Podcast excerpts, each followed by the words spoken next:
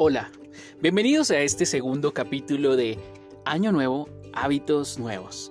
Sin importar la época del año en la que te encuentres, yo quiero invitarte a que continúes escuchando este podcast porque, sin duda alguna, si has comenzado nuevos hábitos en tu vida, pues es importante que sigas los siguientes consejos. En el capítulo de hoy, elimina las tentaciones. Por mucho tiempo se ha tenido la creencia de que las tentaciones se tienen que resistir, como si esto fuera un reflejo de un carácter sólido y fuerte. Sin embargo, para poder tener buenos hábitos en ese nuevo año que está comenzando es necesario aceptar que lo que realmente nos causa tentación es imposible de resistir.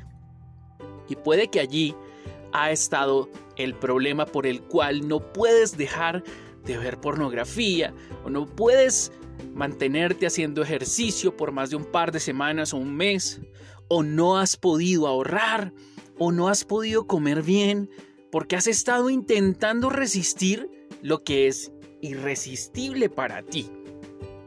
Probablemente esta tentación pueda ser endeudarte una vez más comprando cosas que tal vez no necesitabas, pero por el simple gusto de comprar y de estrenar algo nuevo, lo has comprado de nuevo. O nuevamente has ido a esas reuniones y has participado de esas conversaciones que sabes que no te edifican y que dañan tu carácter. Entender que es más fácil evitar y huir de la tentación en lugar de resistirse puede ser el primer paso para lograr dejar los malos hábitos. José es el ejemplo perfecto de esto. En Génesis, pues cuando la esposa de Potifar, que probablemente era una mujer muy hermosa, imagínate, era esposa de un gobernador en Egipto. Así que tenía a su servicio muchísimas mujeres. Oh, por Dios, esta mujer era el glamour en pasta. Sin duda esta mujer cuando lo incitó a que se acostara con ella, de hecho se lo ordenó, José tal vez no se detuvo a conversar con ella para explicarle el por qué no debían hacerlo, tampoco se quedó solo para darle tan solo unos besitos y luego orar con ella para que no le volviera a proponer eso. José lo que hizo fue correr lo más rápido que pudo en ese momento. Nosotros debemos hacer lo mismo con cualquier cosa que nos cause la tentación de practicar los viejos hábitos que queremos dejar. Por otro lado, cuando queremos comenzar hábitos nuevos que nos harán bien, tenemos que lograr que las señales para conseguirlos sean gigantescas, que esas señales sean prácticas y sean llamativas en nuestra vida. En otras palabras, tenemos que lograr cambiar nuestro entorno de manera que nos impulse a lograr esas metas. Voy a poner el ejemplo con la meta top número uno de las listas de deseo de año nuevo. Bajar de peso. ¿Te has preguntado por qué la mayoría de personas desean eso cada año y solo unos cuantos lo logran? Sencillo, porque las señales de su viejo hábito son más grandes que las señales de su nuevo hábito que quieren alcanzar. Si la alacena sigue llena de comida chatarra, hamburguesas, perros calientes, salchichas, embutidos, ¿sí? mantequilla, si sigues llenando la alacena de pan, de bizcochos, de postres, pues el gimnasio al que se inscribieron les queda a una hora de distancia y solo se puede llegar en carro ¿sí? Su feed de YouTube, por ejemplo, sigue lleno de videos de cómo cocinar comida deliciosa pero alta en calorías y por si fuera poco, su ropa de ejercicio consiste en pantalonetas y camisetas que están tan viejos que ya no los usarías ni siquiera para sacar la basura de tu casa. Entonces, es casi un hecho que la persona no logrará su meta de bajar de peso, pues todo el ambiente en el que vive está diseñado para que esto no suceda. Por eso, una de las maneras en que puedes huir de la tentación es cambiando el ambiente. ¿Qué pasaría si sustituyes todas esas cantidades de compras de comida chatarra por otras que sean un mejor alimento? ¿Qué resultados obtendrías si ir al gimnasio no implica complejos horarios o distancias para cruzar el tráfico de la ciudad?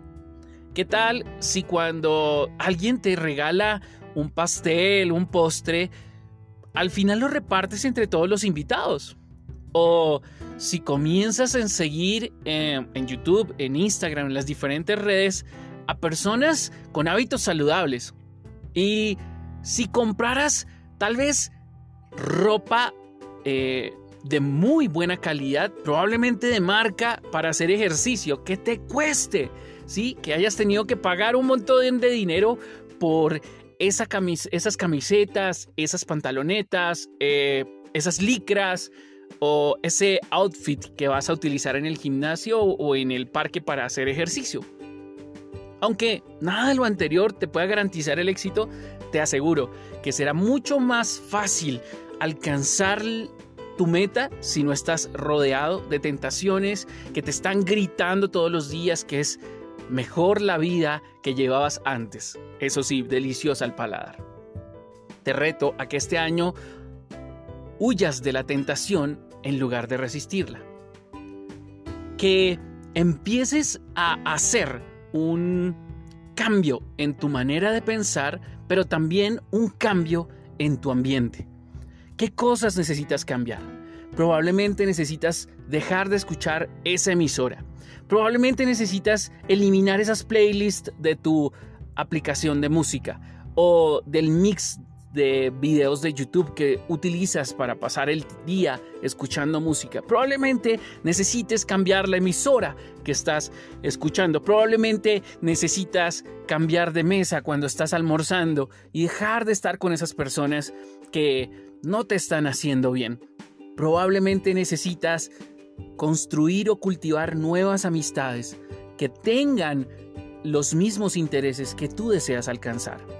¿Quieres tener hábitos de oración? Reúnete con personas que oren todos los días. Júntense, tal vez a través de una videollamada o una teleconferencia de oración. O tal vez necesitas un estudio de la palabra. Bueno, estos podcasts son muy buenos.